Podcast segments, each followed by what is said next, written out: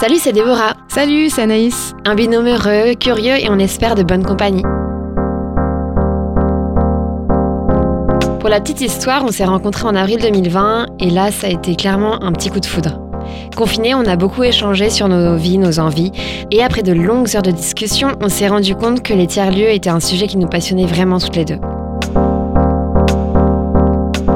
Entre nous les amis, le mot tiers-lieu, c'est plutôt une expression pas très claire. Un truc un peu fourre-tout et environ 8 personnes sur 10, en tout cas dans nos potes, ne savent pas vraiment ce que c'est. On vous propose de partir avec nous sillonner les routes de France à la rencontre de ces personnes qui y travaillent, celles qui y vivent aussi, ou qui passent simplement de temps en temps. Alors si vous avez envie d'une bonne dose d'inspiration et de fraîcheur de vivre, découvrez nos escapades au fil des mois, nos rencontres merveilleuses, nos soirées dansantes, nos rires, nos sourires. Pour le plaisir de se retrouver, de réinventer, de penser et de faire différemment. Bienvenue dans Tadbolio tu sais. Pour ce premier épisode, on s'arrête dans le sud de la France, au cœur de la cité phocéenne, à Marseille.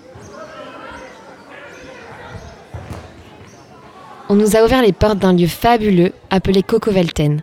On a passé là-bas 4 jours en totale immersion avec des équipes de ouf. Elles s'appellent Samira, Christelle, Charlotte, Sophia, et il y en a plein d'autres qu'on oublie sûrement. En tout cas, on les a suivis pendant 4 jours, du lever du jour au coucher du soleil. C'était ultra intense, mais on vous raconte tout ça. Et c'est 1, 2, test micro, c'est bon? C'est parti? Yes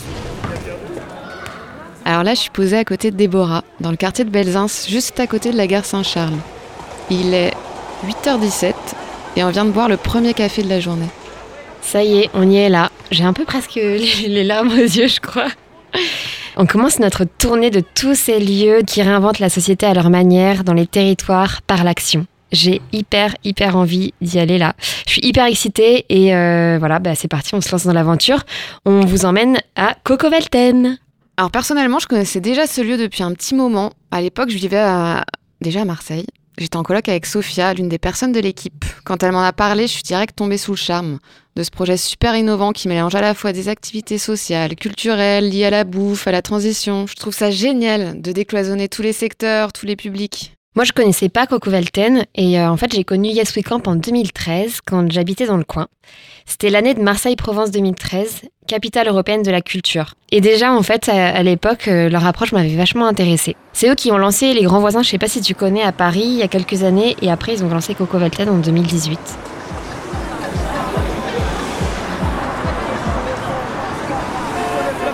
Alors là, je sais pas si tu entends, mais il y a du bruit puissance 1000. Des voitures partout, des klaxons, des gens qui grouillent. C'est plein de vie, ça fait du bien de voir ça. C'est Marseille, bébé.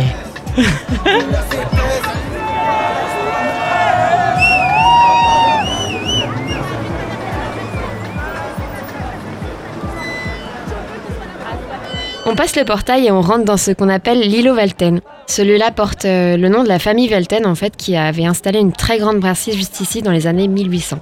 Alors autour de nous, on voit des bâtiments du secours populaire, un centre social.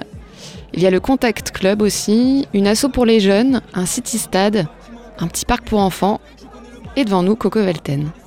En fait, c'est l'îlot de la solidarité. c'est un peu ça, ouais. Si vous deviez euh, résumer Coco Velten en trois mots, ce serait quoi?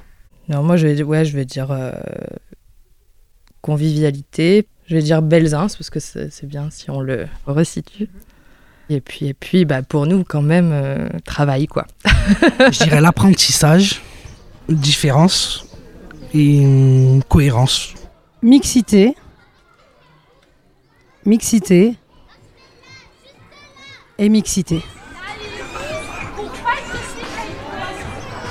On rentre par la terrasse ombragée de la cantine et là il y a un arbre immense planté au milieu de cet espace, c'est vraiment magnifique. Il y a plein de vie, c'est le matin, il est 8h30, il y a plein plein de vie. Et là il y a Aline la graphiste qui vient de terminer la grande fresque colorée, ça fait vraiment une énorme touche de couleur, ça fait chaud au cœur quand on arrive et ça déjà tu vois l'impression artistique euh, qui imprègne ce lieu je trouve. Ouais carrément, j'adore cette ambiance, c'est tellement rare en plus à Marseille de voir ça. Ça fait un peu petit havre de paix, petit cocon, je sais pas ce que t'en dis. On entend même les mouettes au loin. Marseille est faite par euh, des gens qui l'arpentent. Elle se façonne des gens qui. C'est là où on arrive. Il y a la gare à côté, le port à l'époque de Joliette. Moins maintenant, mais à l'époque on arrivait par le port et par euh, la gare.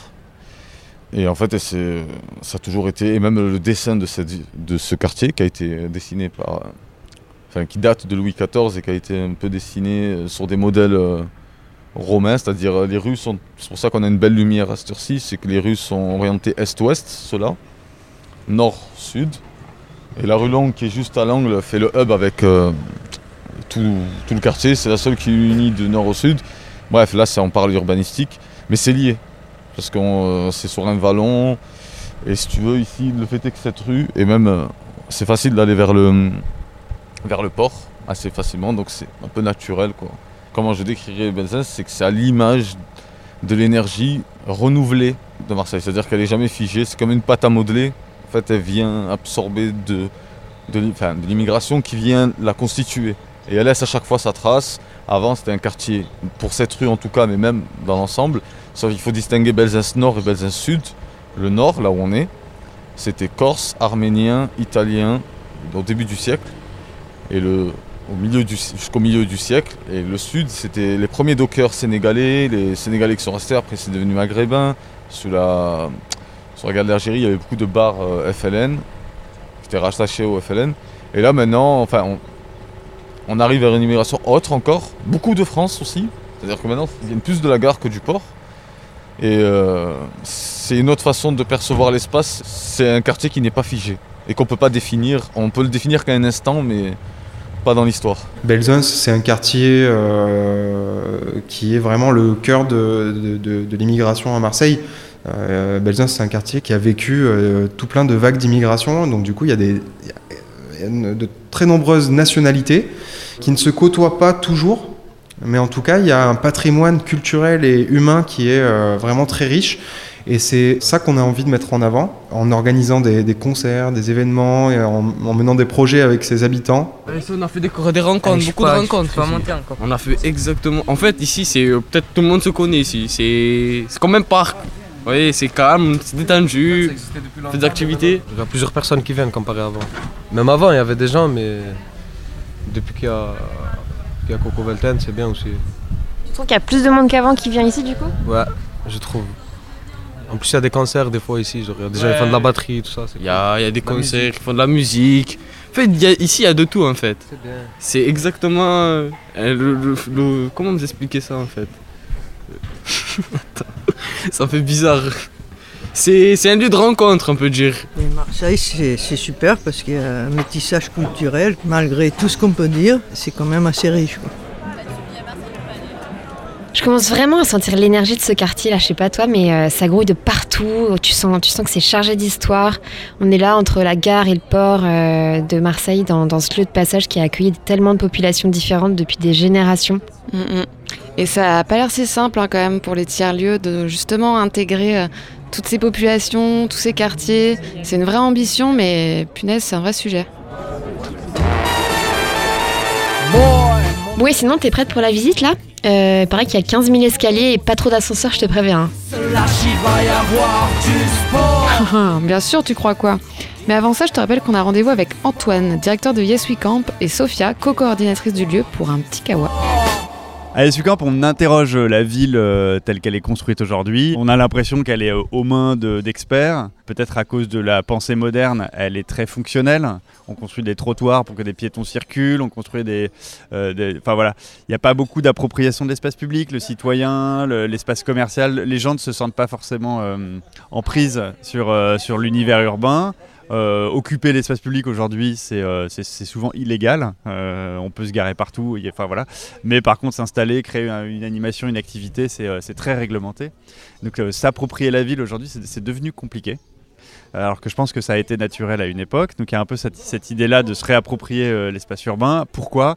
Bah Pour se dire, en fait, nous, citoyens, on est en mesure de proposer des, le, cette question du monde d'après, euh, à la fois cette urgence écologique, cette urgence à se retrouver les uns avec les autres, euh, de vivre en mixité, euh, de lutter contre l'exclusion, l'individualisme euh, assez fort euh, dans, les villes et du coup avec des, euh, personnes qui sont très seules alors qu'on est euh, très nombreux et très denses. Donc questionner cette façon de vivre la ville et surtout cette façon de, de se projeter dedans. Comment c'est quoi l'avenir? De notre vie en communauté. Dans notre approche, c'est ça qu'on fait. L'histoire de Coco Velten aussi, c'est que euh, ce bâtiment était censé être vendu à la ville. Enfin, il était en vente pour en faire une école avec l'ancienne municipalité en tout cas. Et, euh, et, du coup, il y avait, ils n'étaient pas d'accord, ils étaient en contentieux sur le prix du bâtiment. Et donc, on savait qu'il y avait une période de trois ans un peu où il n'allait rien se passer. Donc, c'est pour ça qu'il y a eu Coco Velten, c'est qu'on savait que pendant trois ans, c'était bloqué. quoi. Et le contentieux a été rendu en décembre. La ville avait deux mois pour se positionner. Et finalement, donc c'était la nouvelle municipalité, elle ne s'est pas portée à carrière du bâtiment. Et donc, pour l'instant, il appartient toujours à l'État. La préfecture avait dit OK à l'étude de faisabilité. Il y avait déjà euh, le programme plus ou moins avec la répartition de l'hébergement. Et, euh, et, donc maintenant, il fallait aller dans le quartier et aller parler du projet, dire on va arriver bientôt, euh, bonjour, voilà qui nous sommes. Euh, donc au début c'était pas facile parce qu'ils se demandaient pourquoi nous on débarquait, ils, pensaient qu'on était des Parisiens qui, arrivaient sur le territoire alors qu'on venait de Marseille quand même à la base, enfin on, venait de Marseille. ils avaient un peu une image, alors il y avait double deux positions différentes qui se renvoyaient la balle. Donc c'était assez intéressant. Il y avait euh, vous allez apporter de la pauvreté dans un quartier déjà très pauvre avec un centre d'hébergement. Donc tout de suite c'était des migrants, des machins, alors que c'était pas du tout. Euh, enfin on n'accueille pas trop pas de migrants en fait. En tout cas, dans l'hébergement, on n'en accueille pas. Et de l'autre côté, vous allez gentrifier le quartier de Belzins, euh, machin. Donc on faisait des réunions publiques où en fait les deux positions se répondaient et nous on n'avait même plus à parler parce qu'en fait, euh, voilà, ils se renvoyaient la balle. Donc voilà, c'était un peu tout ça, de rencontrer tous les acteurs et puis de monter tout le dossier qui n'était pas évident en termes d'archi. Quoi. Enfin, c'est un bâtiment qui est régi par trois codes, c'est-à-dire euh, le code de l'habitat, le code de l'urbanisme et le code du travail dans un seul. Donc les pompiers, ils étaient genre, euh, on a fait des allers-retours, des allers-retours, des allers-retours, et c'est passé. Puis le chantier pas facile avec de l'amiante, découverte, machin, c'était hyper long. Les constructeurs, ils en pouvaient plus.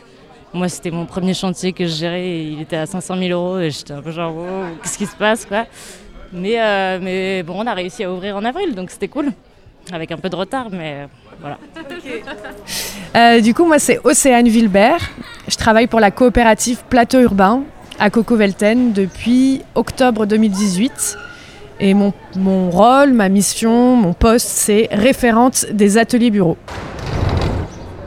Et bien voilà, donc on est dans l'entrée de Coco Velten, qui est, je pense que vous le savez déjà, mais on peut le répéter, c'est donc un ancien bâtiment administratif de la DIRMED, donc c'est la direction des routes de Méditerranée que nous avons euh, récupéré, que nous, avons, euh, que nous occupons depuis donc deux ans et demi. Plateau Urbain est donc partenaire de Yes Camp sur ce projet avec le groupe SOS. Ça fait 4000 m2, trois étages, un toit terrasse, euh, des usages très différents, des, des bureaux, donc 40 ateliers bureaux comme on les appelle, qui sont vraiment la partie dont moi je m'occupe particulièrement. une cantine, une cantine, une programmation artistique et culturelle, et euh, bien sûr la résidence sociale qui accueille 80 personnes en situation de précarité et c'est principalement des familles. Du coup là on monte vers le premier étage, premier étage qui est destiné euh, uniquement à la résidence sociale donc dans laquelle on ne peut pas accéder parce que pour y rentrer il faut un badge et comme ce sont des appartements privés on évite. Euh, ici on mélange toutes sortes de structures euh, des structures à la fois euh, associatives, euh, des petites entreprises, des personnes en freelance, un artiste. Il y a le conseil de vie du projet qui a lieu environ tous les deux mois et qui permet à tous les cocos de venir. c'est comme une grosse assemblée générale où on leur passe beaucoup d'informations sur où on en est, au niveau du lieu, au niveau du chantier, au niveau de la programmation, au niveau du budget, de la stratégie, tout ça, tout ça. Et c'est aussi un moment où on va travailler en plus petits groupes sur des sujets précis et mettre à contribution leurs compétences, leur envie, leur, tout ce qu'ils veulent en fait, pour avancer sur des sujets précis. Hop. Là, le deuxième étage, là on est dans une espèce de, de sas. D'un côté, vous avez l'accès vers les, les, bureaux et de l'autre côté, vous avez l'accès vers la résidence sociale où monsieur habite. voilà. Donc c'est pour vous, vous, montrer un peu la promiscuité qu'on peut avoir entre les deux usages du, bâtiment.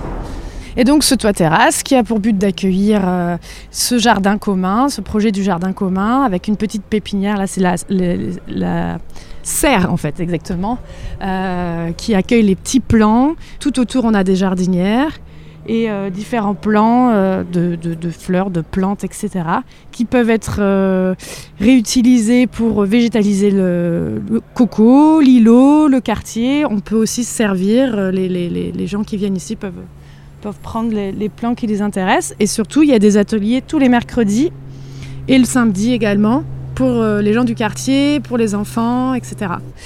Euh, de ce côté-là du toit terrasse, on a une vue sur la gare, sur euh, l'église des Réformés. Euh, voilà, toute une partie de la ville d'un côté. Et de l'autre, on a la vue, bah, la vue mer, en fait, tout simplement. On voit la, côte bleue de l'autre côté. Je pense qu'on peut apercevoir un bout de, sûrement de Niolon ou de l'Estac si on, penche, si on se penche un peu. et encore de l'autre côté là-bas, on voit la Bonne Mère, qui est l'emblème de Marseille.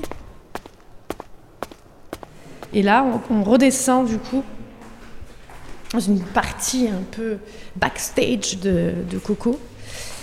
C'est la sortie ou l'entrée des artistes, je dis souvent. C'est un petit escalier en, briquette. C'est vrai, ça fait un peu backstage.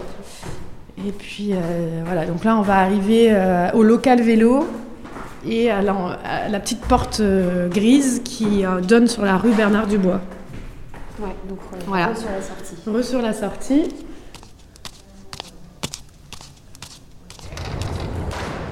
Je m'appelle Sébastien Guglielmo, je travaille au théâtre de l'œuvre à l'œuvre, puisque c'est plus qu'un théâtre, depuis deux ans et demi.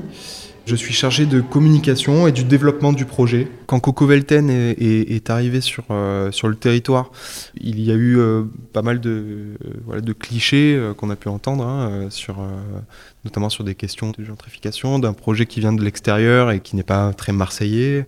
Et en fait, le travail qu'on a pu faire ensemble au, fil des mois nous a totalement prouvé le contraire.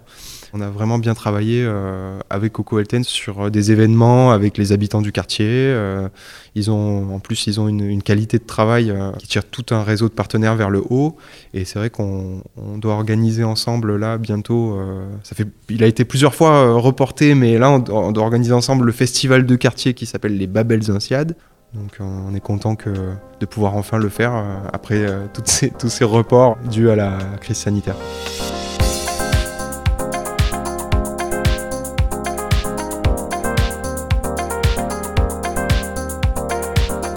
Waouh, mes yeux euh, pétillent encore. J'en ai pris plein la vue avec cette visite. La terrasse panoramique, les archives en sous-sol, la résidence. C'est incroyable ce labyrinthe. Ouais, tu sens quand même vachement l'architecture des années 70, je trouve. Il y a quand même plein d'espaces fermés, des portes à passer pour accéder aux différentes salles, aux étages, aux bureaux, à la terrasse. Et il y a aussi 15 000 escaliers, faut le rappeler. Mais quand même, euh, ça prend vachement forme avec euh, toute sa signalétique très colorée, je crois. Tu sens qu'ils ont vraiment travaillé sur ça, sur, euh, sur l'immersion dans le lieu et, et comment tu te déplaces dedans, quoi. C'est clair. Et d'ailleurs, prochaine étape, la cantine, the place to be, euh, paraît-il. Mais bon, l'année dernière, comme dans toute la France, les équipes ont été confrontées à un paquet de défis, plusieurs fermetures successives, des conditions sociales compliquées.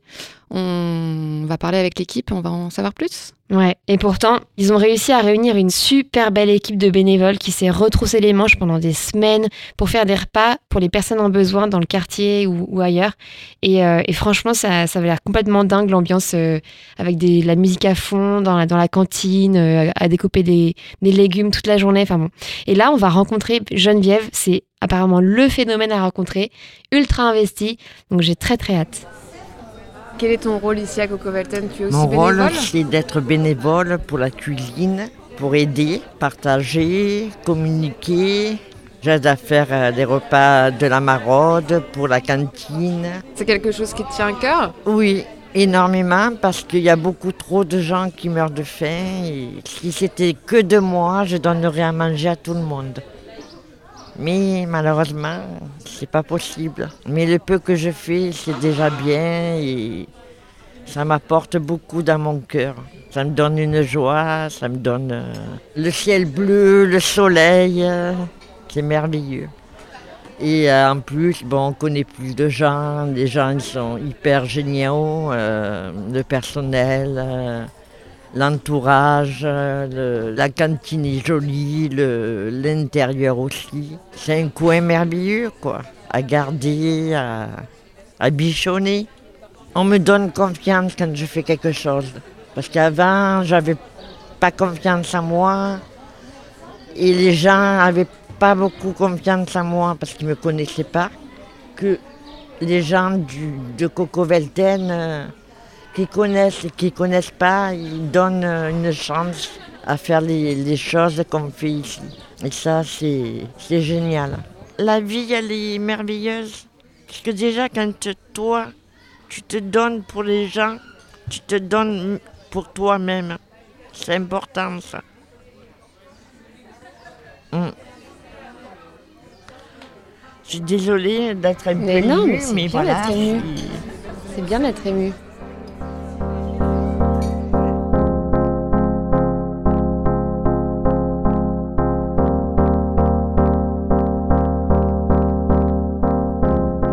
Samira, qu'est-ce que tu fais euh, par ici euh, Que nous vaut le plaisir de cette rencontre? Je coordonne la cantine euh, de Coco. Je suis arrivée, euh, je crois le, c'est pas la date exacte, mais je pense le 18 février. Genre j'ai eu une formation, enfin une intégration. Et le temps de mon intégration et de, comprendre un peu euh, ce bâtiment de 4000 mètres carrés, ben, on a dû fermer les bars. Et on nous annonçait qu'il fallait partir, il fallait fermer, qu'il y avait une maladie grave euh, qui contaminait tout le monde. Et j'étais là, ah mince Et euh, j'avais comme mission justement de faire revivre ce lieu et de, lui amener justement, de, faire en sorte que la cantine soit le poumon du projet. Je crois que ce que j'ai fait là en un an et demi, c'est ce que j'aurais fait euh, en 20 ans, je pense. C'est dingue. Parce qu'en fait, il y a eu euh, tous ceux qui étaient là depuis le début. Du coup, pour eux qui disaient confinement, disaient repos, retrait, réflexion, prise de hauteur et tout sur les choses et tout. Et moi, je n'étais pas du tout euh, avec mon jardin et tout, je n'étais pas du tout dans l'envie de partir de la ville. Du coup, je suis restée dans la ville et, euh, du coup, avec Théo euh, qui arrivé, euh, allez, ça vous dit, on fait, on, on fait cette pain dans la cantine de Coco. Et je suis là, oula, d'accord, on va voir combien on peut tirer avec le four qu'on a et tout ça. Et du coup, on s'est mis à rencontrer des acteurs qui, eux, par exemple, Noga, qui est un restaurant social qui fait euh, 400 euh, repas quotidiens, hors confinement, hors pandémie, hors tout, juste dans le plein centre-ville, et qui fait aussi de l'hébergement social. Et ben eux, euh, ils sont montés à 1200 repas, tu vois. Ils sont passés de 400 à 1200. Et euh, du coup, euh, il y avait un appel à tout le monde au secours, au secours, et tout le monde s'est mis un peu à ouvrir ses cuisines. Et nous, on a fait ça, en fait. On s'est mis à, à cuisiner avec des bénévoles. On a monté un process, on va dire, alimentaire Covid, qu'on connaissait pas. Comment on fait euh, pour avoir un sas on se décontamine, on enlève nos vêtements? À l'époque, on savait pas du tout euh, ce que c'était, tout ça. On arrivait, on était des martiens euh, dans la cantine. Quand tu vois qu'on a rassemblé tous les acteurs et on s'est dit, bon, on va faire des colis, il y a combien de familles? Il y en a 650 qui sont en grande difficulté, eh ben on va le faire. Et Christelle qui dit, bah non, mais qu'on... Non, mais 600 c'est beaucoup, il faut qu'on fasse, on sait pas faire et tout. Je dis, bah non, on appelle banlieue santé, ils ont fait ça pendant tout le confinement, ils vont nous coacher, on va faire ça on va appeler Abdel, on va appeler euh, et toute l'équipe banlieue santé sont venus, ils nous ont montré vraiment ils ont été ils ont tout partagé et on a fait participer en fait tous les, gens du quartier, même les bénéficiaires, les, gens là qui jouent dans le parc, les mamans et tout, elles sont venues faire des colis et derrière aussi, tu vois les gars là, tout le contact club, ils ont participé, euh, tu les vois, mais ils étaient là, ils ont dansé avec nous, on a mis la musique à fond. Toi, t'es l'équipe riz, toi, t'es l'équipe euh, lentilles, toi, t'es l'équipe pois chiches, sauce tomate, euh, toi, t'es l'équipe hygiène, shampoing, dentifrice, masque et tout, et en, en musique, et en scotch. Et on a vu le manutentionnaire, les palettes, transpalettes, les camions, tout là, toutes les associations euh, qui devaient distribuer les colis alimentaires, parce que nous, on n'a pas fait de distribution. Ils venaient et on voyait tout l'îlot prendre un autre sens, en fait. L'espace, euh, ils ont occupé le territoire, quoi. Pendant le Covid, dans certains immeubles de Marseille, tu avais en bas une, euh, une affiche avec les numéros de téléphone de tout le monde et dire euh, qui a besoin qu'on lui fasse des courses. En fait, tu, tu découvrais que tu avais une mamie de 80 balais à l'étage qui pouvait pas aller faire ses courses parce qu'elle avait peur. Du coup, en fait, chacun met sa part, en fait, tu vois. En fait, à l'échelle d'un immeuble, tu dis qui a besoin. Donc Coco, c'est un peu ça à l'échelle d'un quartier, j'ai envie de te dire. Qui a besoin, de quoi tu as besoin. Nous, on est un outil aussi et on y va. Et du coup, euh, cette sécurité, elle a fermé des portes. Et le Covid, en fait, a ouvert des verrous et a fait exploser des portes.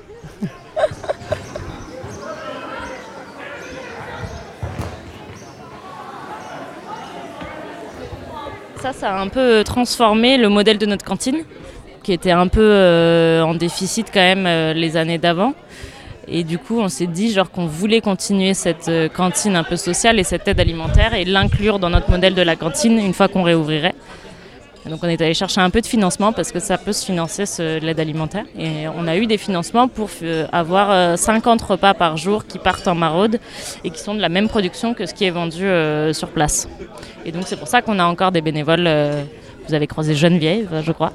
Donc ça, c'est une, une, des actions un peu qui, qui euh, sans la crise du Covid, euh, on l'aurait peut-être fait, mais peut-être pas de la même manière, euh, pas aussi bien structuré, pas avec autant d'acteurs du quartier.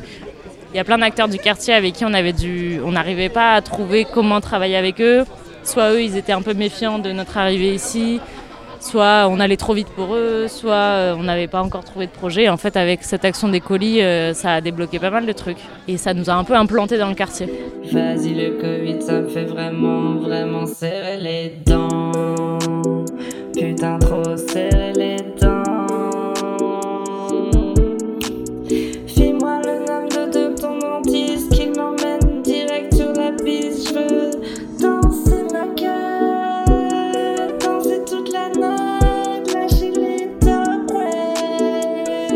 Mais elle déchire cette chanson, c'est Christelle, elle-même qui l'a faite. Elle nous avait caché ça, la petite coquine.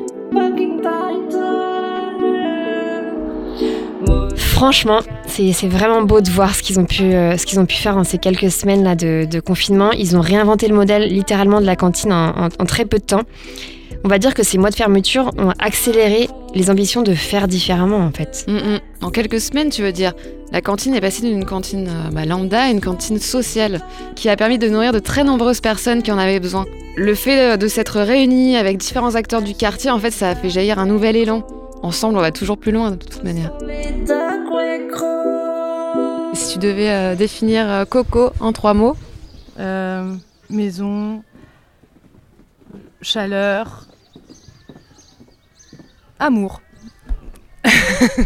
Coco Velten, c'est euh, de la bienveillance, c'est euh, un grand partage, de la solidarité. Et eh bien c'est parti, maintenant on va rencontrer l'équipe d'animation du groupe SOS. C'est un des partenaires fondateurs de Coco Velten qui s'occupe de toute la partie résidence sociale. Ouais, on est en compagnie d'Élise, ergothérapeute qui s'occupe des personnes souffrant d'handicap, Camille et Pierre, les travailleurs sociaux. Il faut savoir qu'ici, on ne fait pas du tout de l'hébergement d'urgence, on fait vraiment de l'hébergement et de la réinsertion sociale. C'est sur du long terme en fait, c'est pas de l'accueil court euh, comme ce qui peut être prévu en RHVS. Ce qui est euh, du coup important à Coco et qui n'y a pas forcément dans les autres structures où je bossais, c'est ce croisement justement entre euh, différents publics et différentes structures qui peuvent apporter bah, du plus en fait aux personnes qui sont accompagnées à la RHVS et sur place en fait comme tu pourras le dire aussi, ça peut avoir du positif et du négatif aussi selon comment on, l'utilise entre guillemets. Mais euh, pour des personnes, c'est hyper bénéfique d'avoir euh, tout ça à portée de main. En fait, là, on accompagne une dame qui est seule et qui a cinq enfants et du coup qui bossait au sein de Coco Velten en fait et qui avait des horaires de travail euh, modulables. Et en fait, c'était euh, très pratique pour elle et ça a permis de lui mettre aussi un pied dans le monde du travail.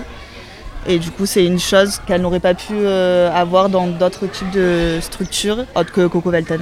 Pour compléter ce qu'a dit Camille sur la différence avec les autres centres d'hébergement, en général, que ce soit dans le social ou dans la santé, on a des méthodes de fonctionnement assez paternalistes où en fait on pense qu'on sait ce, que, ce dont les gens ont besoin. Et je pense que ce qu'apporte ce, ce genre de lieu, c'est aussi une autre façon de fonctionner, d'être plus horizontal, de ne pas se reconnaître comme expert, mais reconnaître l'expertise des autres personnes, considérer les personnes qu'on accompagne d'abord comme des personnes complètes avec des qualités, etc., des idées, des compétences et de leur faire confiance, et de ne pas décider à la place, de ne pas penser à la place. Et euh, je trouve qu'ici, il y a beaucoup plus de démocratie que ce qu'on peut avoir dans les autres centres d'hébergement. Dans les autres centres d'hébergement, il faut savoir que, par exemple, les gens ont des horaires pour entrer et pour euh, sortir du centre d'hébergement. Ils ont des horaires pour manger, ils peuvent pas forcément se faire à manger, ils peuvent pas faire entrer de personnes chez eux. Donc, au niveau de la socialisation, c'est assez compliqué de retrouver des relations sociales, de retrouver des rôles sociaux aussi. Euh, ce qui est complètement différent ici à Coco Velten. Et je pense que le fait que le projet global Les valeurs de ce projet, c'est des valeurs euh, de, de, démocratie participative, horizontale, etc. Et je pense que ça influence aussi la façon dont la résidence sociale fonctionne. Il y a un côté très militant aussi ici. Si on est travailleur social et qu'on travaille au sein de la résidence, c'est parce qu'on est militant avant tout. On est sur euh, une base d'accompagnement social qui est inférieure euh, à ce que peut avoir un CHRS. Par exemple, un CHRS, ils vont être euh, à peu près un travailleur social pour 12 personnes. Nous, on est un pour 27 à peu près. Donc en, en termes de charge de travail, c'est quand même beaucoup plus d'investissement. De, Après, on est militant, quoi. Donc, euh, donc on, on, a cette envie aussi de, de, ne pas donner que du social et, et de, de, faire de l'insertion. On pense que l'insertion se travaille autrement que par euh, simplement le droit commun. Et euh, donc que ce soit les concerts, la culture, l'accès euh, à des expositions constamment, le fait d'avoir une, une, cantine participative, mais déjà qu'ils puissent euh, avoir accès à ça en direct, c'est quand même assez exceptionnel. C'est-à-dire que même nous, au sein de notre, nos hébergements, si on veut aller quelque part, on est obligé de, se prévoir, d'aller faire une expo par exemple au MUSEM. Et culturellement, Marseille est une ville qui manque de culture profondément. C'est-à-dire qu'en termes de musée, on, a concrètement le MUSEM, euh, on a le, FRAC, enfin on n'a pas grand chose. Et un lieu comme ça, c'est un lieu où tout le monde y a accès, il n'y a pas, enfin c'est, ouais, et puis tout le monde peut proposer quelque chose et on dit oui quoi. Le social évolue depuis un moment et on essaye de trouver de nouvelles formes en fait euh, d'accompagnement et en tout cas d'hébergement qui soient, euh, je vais utiliser le mot efficace, mais plus, enfin en tout cas qui fonctionnent. Euh, donc on a, il y a plein de choses qui ont été essayées, mais un lieu comme ça ne doit pas remplacer d'autres lieux qui existent. C'est-à-dire que tous les lieux qui existent aujourd'hui doivent essayer de travailler ensemble. Euh, C'est-à-dire un centre d'hébergement classique peut être bien pour une personne, Coco Velten peut être bien pour une autre, et un appartement autonome pour quelqu'un d'autre. Je m'appelle Sandra. Je suis ici à Coco Velten depuis 2019, au mois d'avril, donc de deux ans et demi que je suis ici avec mes cinq enfants. Moi, je trouve positif, hein, positif, au lieu de rester dehors. Je suis ici avec des gens qui m'accompagnent. J'ai fait des relations, des gens qui sont ici. Donc, pour moi, même pendant les confinements, les gens parlent confinement. Moi, je n'ai pas trouvé. Ah bon? Puisque ici, il a l'ambiance toujours, hein, ça manque pas. tu sors ici, lui entre, donc c'est ça. Moi, je m'appelle Pauline. Et moi, Julie. Et on travaille pour euh, Parallèle, qui est une structure culturelle qui est basée ici à Coco Velten. Alors nous, on nous pose souvent la question un peu provoque de dire mais finalement, vous, vous faites quoi euh, Parce qu'il y a beaucoup de situations d'urgence ici, euh, de gens qui sont euh, en souffrance et qui ont besoin d'aide immédiate.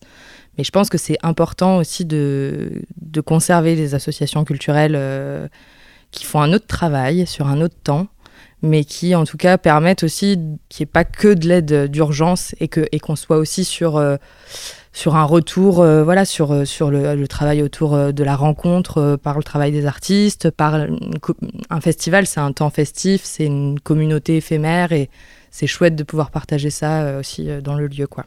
À notre échelle en tant qu'association, à l'échelle de Coco aussi, on est un lieu dans un quartier mais on est aussi un lieu qui est tourné vers un îlot à l'intérieur. Et du coup, c'est comment est-ce qu'on fait des ponts, etc. Il y a plein de choses qui sont faites et qui veulent être faites. Et quand on a des conseils de vie, par exemple, qui sont les réunions un peu de, de tous les cocos, à la fois ateliers, bureaux, associations, euh, habitants, etc., on essaye de réfléchir à ces choses-là. Après, il y a aussi la réalité de, des activités de chaque association, qui fait que ben, on manque de moyens humains, on manque de temps. Et, euh, mais on aimerait beaucoup, en tout cas, développer plus de choses. Euh, c'est pour ça qu'on est là aussi, quoi.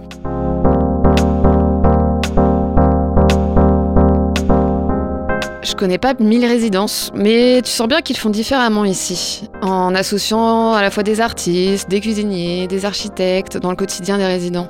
Ouais, et j'ai été super touchée par leur approche.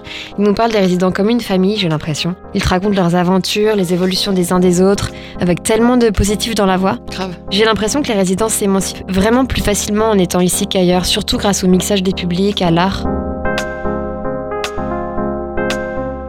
Et franchement, ce serait tellement dommage que ça s'arrête maintenant. On est arrivé ce matin en pleine conférence de presse car le bail de Coco, il prendra fin a priori en décembre 2021. Et euh, on sent vraiment l'émotion derrière tout ça. C'est un tournant très important pour l'équipe et les acteurs locaux qui souhaitent finalement vraiment prolonger l'aventure. Ouais, mais il faut rappeler que le choix de l'équipe au départ, c'est quand même de rester euh, quelques années seulement, de manière temporaire. D'ailleurs, je me demande pourquoi, alors que la volonté, c'est de faire perdurer le projet. Savoir qu'on a trois ans, ça, ça, on se booste, on peut se donner à fond. On gère pas les équipes de la même manière, on gère pas un projet de la même manière. On sait qu'on peut, on a le droit à l'erreur. On sait que, en fait, dès qu'on est euh, dans le très long terme, on a tout de suite envie de faire plein d'études, de prévoir tout à l'avance, d'avoir un modèle économique qui est garanti, de rassurer des banques, d'aller, de mettre des gros sous euh, et l'avantage du temporaire, c'est qu'on peut faire léger. Euh, c'est pas grave si ça va s'abîmer parce que ça dure pas longtemps. Ça nous libère de, plein de contraintes. Ça nous stimule dans la créativité, dans l'invention. Et donc ça, voilà, ça propulse, ça catalyse euh, l'inventivité, la créativité. Et, voilà, donc, ça c'est très important, y compris sur le plan réglementaire. Enfin voilà, il y a plein, il y a plein de cadres réglementaires, même dans, les subventions, dans l'accompagnement qu'on peut avoir des collectivités. Euh, on aurait du mal à accueillir, euh, j'en sais rien, moi, 80 nouveaux euh, résidents d'urgence dans un quartier. Mais si on sait que c'est pour 3 ans, bah, pourquoi pas? C'est plus facile à, encaisser pour les riverains, pour les collectivités. Ça reste une expérience. On met un pied dans la porte. On essaye quelque chose. Et en fait, tout l'enjeu, c'est de convaincre que ça marche. Et en fait, trois ans plus tard, quand les gens ont vu le projet, qu'ils l'ont aimé, qu'ils s'y sont rendus sur place, qu'ils ont vécu plein de choses, bah, c'est plus du tout la même question. Et si on posait le projet euh, d'emblée comme ça euh, dans sa version finale, il serait euh, mal accepté ou pas accepté. Et puis surtout, on n'aurait pas forcément les bonnes réponses, on adapte, on n'aurait pas forcément le bon modèle non plus. Donc en fait, c'est très bien ce temps court. C'est très bien, mais en même temps, c'est très fragile. Fragile pour nous en tant que structure, parce qu'en fait, à, chaque fois, on construit plein de choses, y compris économiquement quand on crée des restaurants comme euh, l'Oratoire euh, à Paris ou des choses comme ça, on, crée des fonds de commerce, on crée euh, aussi des relations de travail, on crée des liens sociaux. et donc tout casser systématiquement, c'est dur. Dès le début, l'idée c'était pas d'avoir que des subventions pour quand même pouvoir un peu avoir une indépendance. Et donc en fait le modèle il est construit à la base sur un tiers de financement extérieur et deux tiers d'autofinancement. Au final, on arrive là plutôt à 60-40, donc 40% de financement extérieur et 60% d'autofinancement. Et l'autofinancement, ça va être les contributions aux charges des bureaux. Ils payent 10 euros du mètre carré par mois. Ça va être une contribution aux charges de la résidence. Eux, ils reçoivent des subventions à la nuitée, donc ils vont contribuer à l'eau, l'électricité, parce que tout ça, c'est pris en charge par Camp. C'est nous qui avons la convention, donc on prend en charge tout ça. Donc ils contribuent quand même à payer un peu les fluides, quoi. Et par des privatisations. Donc ça, ça va être de la location de salles, de la halle, l'annexe, euh, le toit, la cantine. On peut louer, euh, n'importe qui peut louer. Euh, ça, va ça peut être des associations comme des entreprises, comme des particuliers.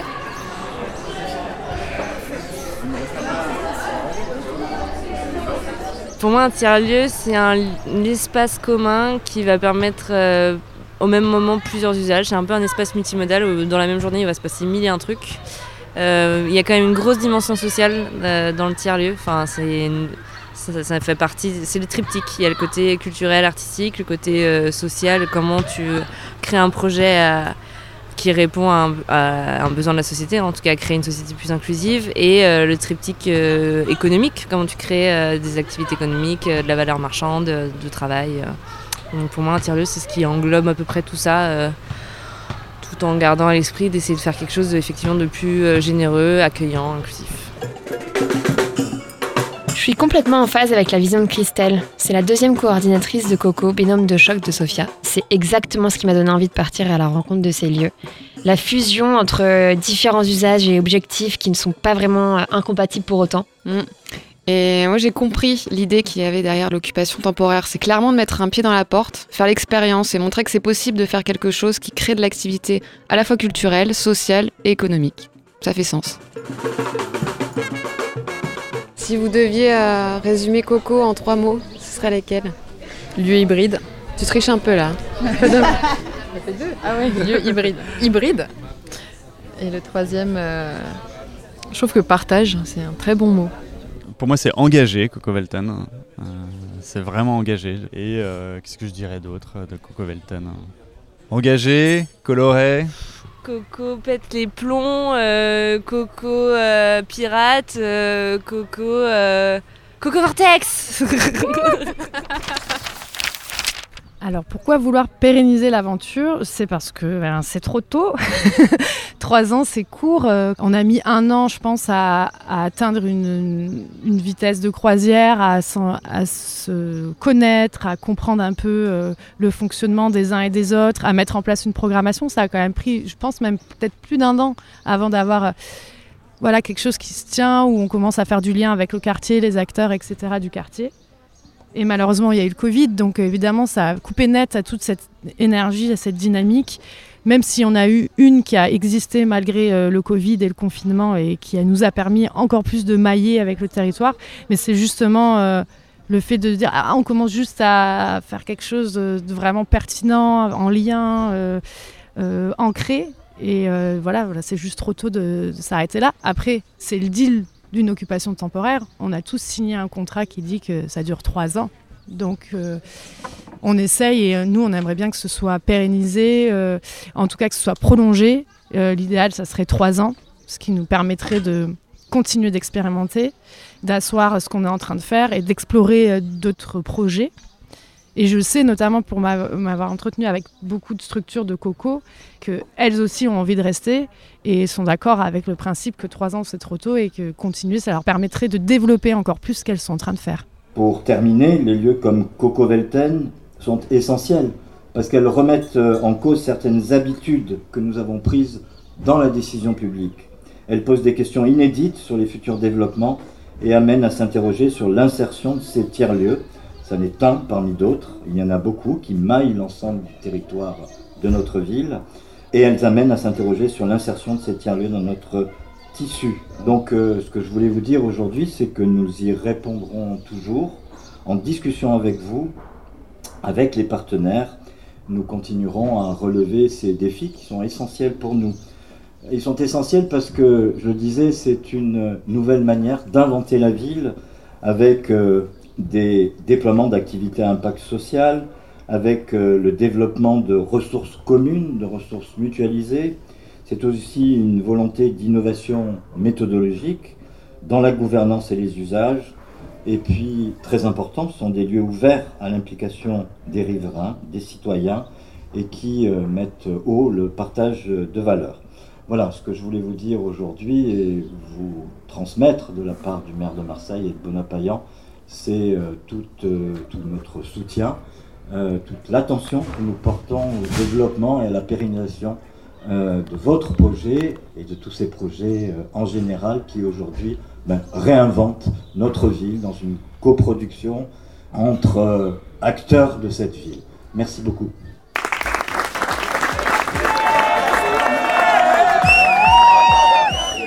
Croise les doigts vraiment très très fort pour que cette équipe, cette belle équipe pirate puisse continuer et que le bail puisse être prolongé. Parce que bon, trois ans c'est quand même pas beaucoup et ce lieu magique dans le quartier de Belzins euh, mérite euh, d'exister encore et encore. Ouais, je comprendrais vraiment la frustration des acteurs si tout s'arrêtait demain. Parce qu'il y, a quand même vraiment 1000 personnes qui ont fédéré cette aventure depuis le début et encore plus depuis l'année dernière avec tout ce qui s'est accéléré en termes de collaboration. Euh, ça semble assez fou d'ailleurs de, se dire que ça pourrait s'arrêter comme ça du jour au lendemain, tellement il y a de vie ici, je trouve.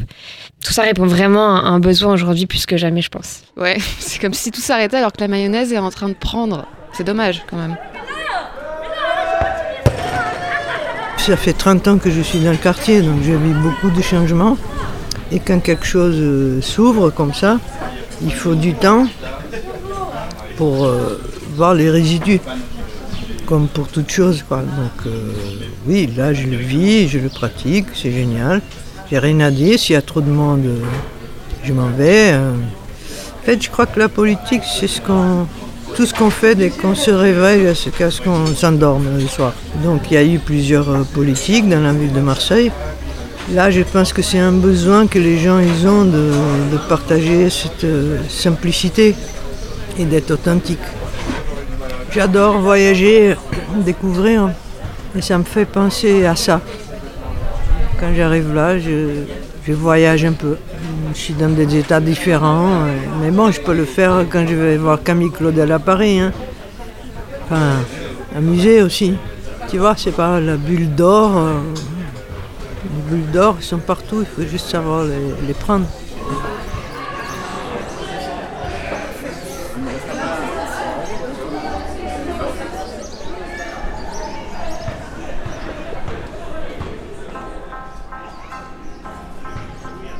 Bon bah voilà, je crois que cet épisode touche à peu près bientôt à la fin. Trois jours en totale immersion dans cet endroit magique. On a été baladé, bah, enfin, on vous a baladé, hein, quoi, disons-le, entre la terrasse, la cantine, les rues vivantes et ensoleillées de Marseille, la terrasse panoramique avec sa vue sur euh, toute la baie. C'est vraiment magnifique. Bref, un, petit cocktail idyllique, il hein, faut vraiment le dire. C'est si bien dit, Déborah. Moi, je retiens la notion euh, et l'importance de se réapproprier l'espace public de repenser nos villes, nos bâtiments, nos trottoirs, en s'appuyant sur toute la créativité collective. Ça a l'air d'être clairement le cheval de bataille de Coco Velten. Ouais, tu l'as dit, tu l'as dit. Et les équipes sont, sont de vrais couteaux suisses en plus, donc euh, ça m'impressionne d'autant plus. Elles sont à la fois architectes, serveuses, médiatrices, confidentes, avec une direction super horizontale, tout le monde au même niveau. C'est quand même assez dingue et assez puissant de vivre ça de l'intérieur, je trouve. Mm, mm. En fait, c'est un peu une méga grande colloque euh, de l'espace, non Qui mêle structure de l'économie sociale et solidaire, des structures culturelles, des résidents, des assos, des habitants du quartier, des gens qui travaillent dans le coin. Un mix de plusieurs publics qui ont très envie de faire les choses ensemble, même si c'est pas toujours facile. Mais euh, ça me fait vraiment penser euh, aux missions de l'éducation populaire, en fait, tout ce qu'on vient de voir. Par leurs actions, ils souhaitent vraiment fédérer autour de, l'accès à la culture pour tous les publics, et surtout ceux de la résidence sociale qui n'ont pas vraiment l'habitude d'être mêlés à l'art, etc. Donc c'est super riche de voir ce que ça donne. Ça me donne vraiment l'impression que la recherche, c'est de faire en sorte qu'ils s'émancipent euh, par la voix des citoyens. Chacun ici apprend des uns et des autres, sur soi, sur l'autre l'autre et ça donne vraiment une explosion de créativité, c'est beau. Ça me fait penser à une citation de Paolo Freire, je sais pas si tu la connais. Personne n'éduque personne, personne ne s'éduque seul, les hommes s'éduquent ensemble par l'intermédiaire du monde.